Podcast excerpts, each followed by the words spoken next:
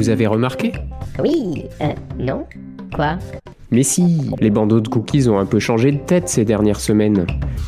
Les sites avaient en effet jusqu'au 31 mars pour se conformer aux recommandations de la CNIL. L'effet le plus visible est le bouton Tout refuser qui doit maintenant apparaître à côté du bouton Accepter et sans mise en évidence de l'un par rapport à l'autre. Ben non, ça m'a pas piqué les yeux. Oui, beaucoup de sites sont à la bourre et risquent une amende.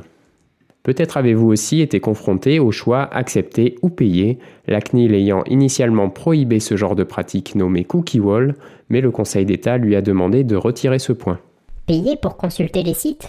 Et oui, et jusqu'à nouvel ordre, ce ne sera pas sanctionné.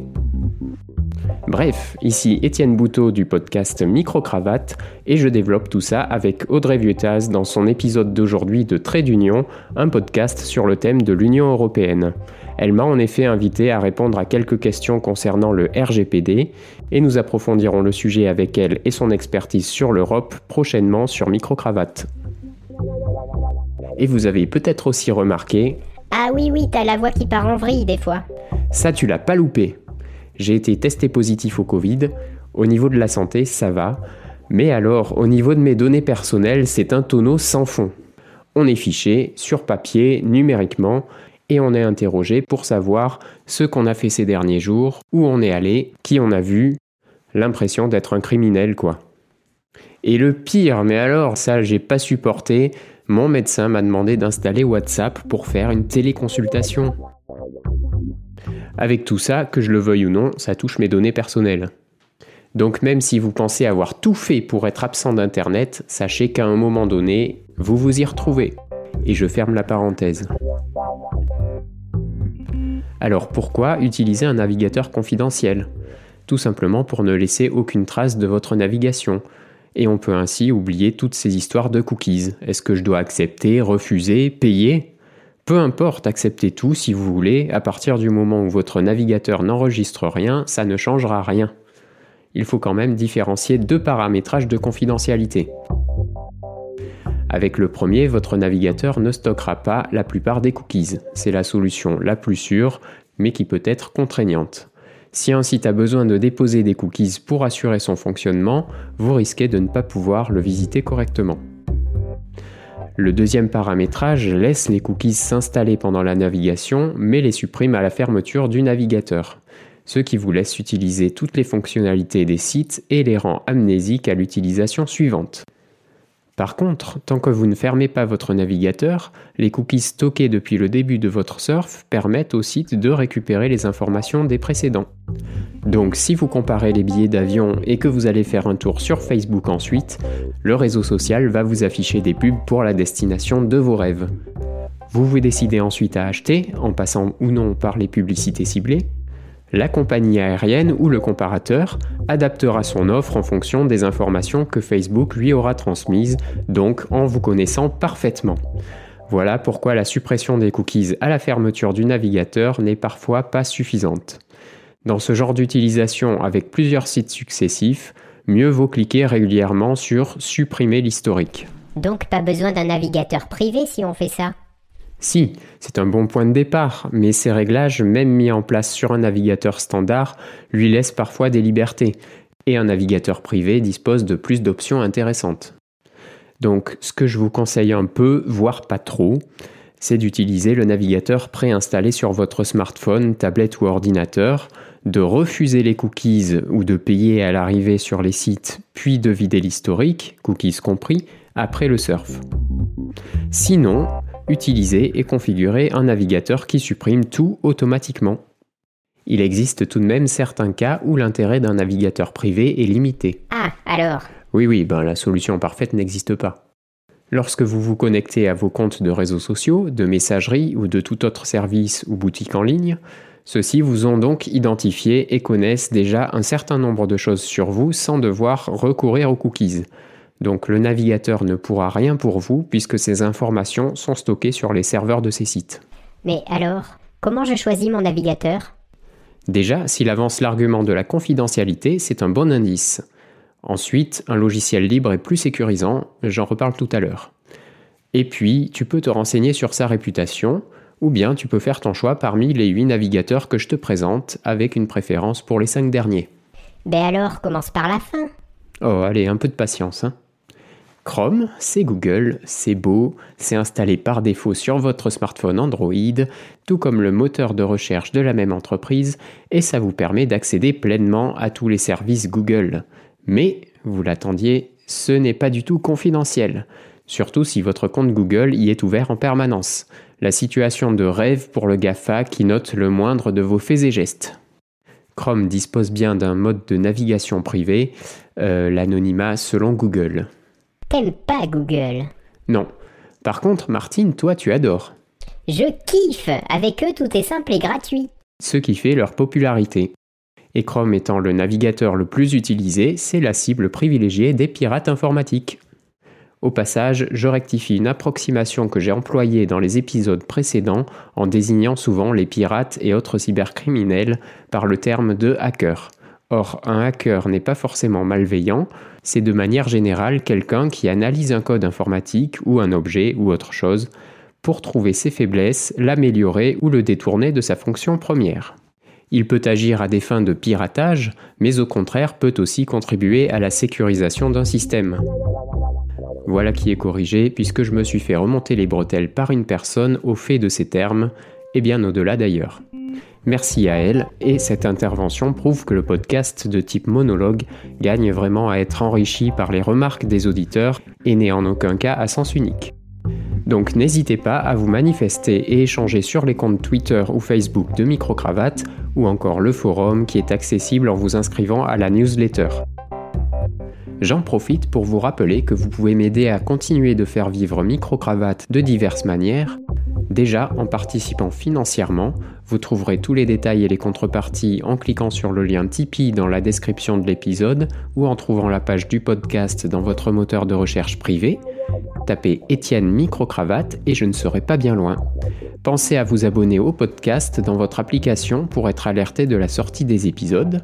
Enfin, si vous aimez ce podcast, une note et un commentaire font toujours plaisir. Safari est le navigateur des appareils Apple. C'est un peu la même chose qu'avec Google, vous profitez de l'écosystème Apple avec une continuité de votre activité d'une application à l'autre. Par exemple, vous faites une recherche depuis Safari, l'assistant personnel la prend en compte pour adapter son intelligence artificielle à votre profil, vos besoins, vos envies, pour que les autres applications réagissent de la manière la plus adaptée. C'est magique, mais ça passe forcément par le recueil et le traitement de vos données. Cependant, Apple a meilleure réputation que Google et semble moins distribuer votre vie privée au premier annonceur venu. Donc Safari, c'est super pratique, c'est moins une passoire pour vos données, mais il y a encore mieux en matière de confidentialité. Edge, la situation est similaire, c'est le navigateur par défaut de Microsoft qui a aussi son propre environnement, ses services, ses logiciels, son cloud, son assistant et tout le bazar. Tout est interconnecté et se passe les infos, alors pourquoi pas, mais pourquoi? Donc là, tu nous donnes tous les navigateurs qu'il ne faut pas utiliser, c'est ça? Non, ils ne sont pas à mettre définitivement à la corbeille, mais le plus intéressant arrive. Quant, le navigateur, pas le moteur de recherche. Enfin si, le moteur de recherche, sous forme d'application permettant de naviguer sur le net. Donc un navigateur. Oui, enfin non. La description de l'application ne mentionne pas le terme navigateur, mais présente bien un moteur de recherche. Bref, ça permet de faire des recherches et de naviguer en préservant sa vie privée de la même manière que Quant, le moteur de recherche. C'est très léger et vous ne vous casserez pas la tête sur les paramétrages réduits à leur plus simple expression. Donc si vous voulez aller à l'essentiel, c'est pas mal. DuckDuckGo, le navigateur, enfin l'application qui se définit comme fournissant des fonctionnalités de navigation avec l'essentiel pour la confidentialité, donc un moteur de un, un enfin je sais plus. En pratique, c'est comme Quant mais avec le logo et le moteur DuckDuckGo. Ghostery Privacy Browser, le navigateur de la société créatrice de l'extension Ghostery qui bloque les pubs et les cookies et qui est recommandé par la CNIL. Ghostery présente à côté de ça différents outils permettant d'assurer sa confidentialité, comme Midnight qui protège du pistage les différentes applications de votre ordinateur, ou Insights qui analyse finement l'activité des trackers sur un site, mais c'est payant et plutôt destiné aux créateurs de sites. Brave, c'est un navigateur basé sur Chromium, la base open source de Chrome, qui a été développé avec une orientation vers la protection des données. C'est un logiciel léger, donc rapide à l'utilisation. Il bloque nativement, c'est-à-dire sans extension à installer, les publicités et bien sûr les cookies. Si vous acceptez de voir des publicités non ciblées de toute manière, vous gagnez des points que vous pouvez réutiliser en soutenant les sites de votre choix. Vous pouvez désactiver cette option et ainsi bloquer autant les pubs des sites que celles de Brave. Très intéressant sur smartphone où l'on ne peut pas installer d'extension anti-pub sur les navigateurs. En mode navigation privée, Brave peut s'appuyer sur le réseau Tor, dont je reparle tout de suite, mais ce mode a connu en début d'année une faille de sécurité compromettant l'anonymat de l'utilisateur. Donc pour naviguer sur le réseau Tor, autant utiliser son navigateur officiel. et donc Tor Browser de l'éditeur Tor Project sur ordinateur. Attention sur smartphone ou tablette, plusieurs applications existent mais non officielles. Il n'est pas tout à fait aussi agréable à utiliser qu'un navigateur classique puisqu'il est un peu plus lent notamment au démarrage. Il établit en effet une connexion au réseau Tor, ce qui veut dire que vos requêtes, afin de brouiller les pistes, prendront des chemins détournés pour atteindre leur cible en passant par trois relais aléatoires quelque part dans le monde. Ces relais ne sont autres que les ordinateurs des contributeurs au réseau Tor. Ainsi, si vous faites une recherche sur Google, ce que je vous déconseille, celui-ci ne saura pas que c'est vous qui avez demandé ce qu'était une maison, mais il verra à la place l'un de ces relais. Avec Tor Browser, certaines fonctionnalités des sites peuvent ne pas fonctionner ou certaines pages ne pas s'afficher correctement. Mais il faut employer les moyens à hauteur de la confidentialité nécessaire si vous demandez ce qu'est une maison, passer par Tor Browser est peut-être un peu disproportionné. Mieux vaut associer un navigateur plus classique à un moteur de recherche sécurisé. Enfin, Tor Browser supprime évidemment toutes vos traces après votre navigation. Et enfin, Firefox, c'est le navigateur de la fondation Mozilla qui développe généralement des logiciels libres, un gage de sécurité. Avec un logiciel libre, tout le monde peut modifier le programme pour créer sa propre version en lui ajoutant les fonctionnalités voulues. Donc on peut créer une version malveillante comme on veut. Oui, mais elle sera vite mise au rebut parce que l'aspect intéressant que je voulais souligner à propos du logiciel libre, c'est que n'importe qui peut consulter ce programme et détecter la présence d'éventuels codes malveillants. Sur des logiciels répandus tels que ceux de Mozilla, les professionnels de la sécurité informatique ne se privent pas d'y jeter un œil, donc pas de secret dans Firefox. Le deuxième avantage est que Mozilla axe ses solutions sur la confidentialité et offre à ses logiciels des fonctions et des extensions très bien pensées dans ce sens. En allant dans les préférences de Firefox, on trouve un menu Vie privée et sécurité qui permet déjà d'obtenir un peu de tranquillité. Quant aux extensions appelées modules complémentaires, vous en trouverez de tout type et créées par des développeurs indépendants, mais celles qui nous intéressent ici sont donc celles créées par Firefox, comme Facebook Container, qui empêche Facebook de vous suivre dans votre navigation, Firefox Multi-Account Container, qui permet d'ouvrir plusieurs onglets qui n'accèdent pas aux cookies des autres. Ainsi, vous pouvez ouvrir Facebook dans un onglet, la compagnie aérienne dans un autre, ils ne pourront plus se concerter pour vous afficher votre destination de rêve au prix qui les arrange. Et une troisième extension notable est Firefox Relay, qui crée des adresses e-mail provisoires pour que vous puissiez vous inscrire sur des sites sans donner la vôtre. Donc en vous inscrivant sur le site Perpet Airways, vous donnez l'adresse fournie par Firefox qui vous transmet le mail de confirmation et après, vous pouvez supprimer l'adresse provisoire pour ne pas recevoir de spam de la compagnie ou des annonceurs à qui elle l'aurait transmise. Ah ouais, je vais faire ça avec ma banque. Il m'envoie trop de mails. Euh non, alors évite. Ils doivent pouvoir te contacter. Pour les mails inutiles, il suffit de leur demander de les stopper. Tu as certainement un lien prévu pour ça en bas des mails. Sur tablette et mobile, en plus de la version standard de Firefox, l'application Firefox Focus est un navigateur directement configuré pour la confidentialité et tout aussi simple et rapide d'utilisation. Par contre, après avoir fermé le navigateur, ne comptez pas retrouver les sites consultés. Mais si vous le laissez en tâche de fond sans le fermer complètement, votre code ou empreinte digitale permet quand même de retrouver la page. Pour configurer votre navigateur, Vous pouvez commencer par modifier le moteur de recherche par défaut en allant dans les paramètres du navigateur et vous pouvez alors modifier le moteur de recherche indiqué pour la barre de recherche et même l'ajouter en page par défaut du navigateur. Pour faire votre choix parmi les moteurs de recherche, je vous invite à écouter ou réécouter mon épisode Quel moteur de recherche? Ensuite, vous pouvez régler les paramètres de confidentialité selon l'un des deux modes dont je vous parlais au début, c'est-à-dire soit bloquer les cookies pendant la navigation, soit les supprimer automatiquement à la fermeture du navigateur, ou même les deux à la fois, c'est possible.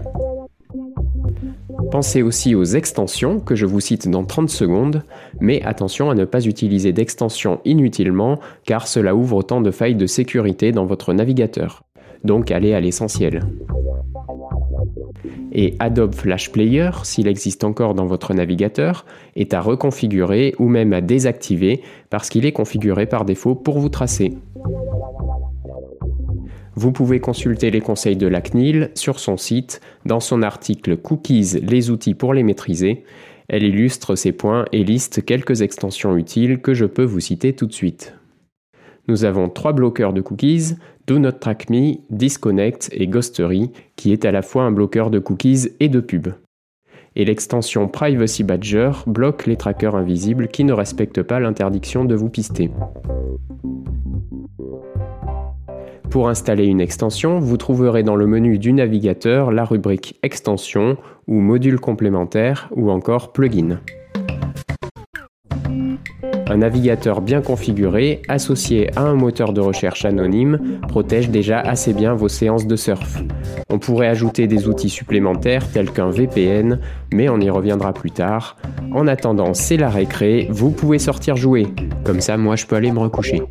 Mais prenez soin de vos données, hein Salut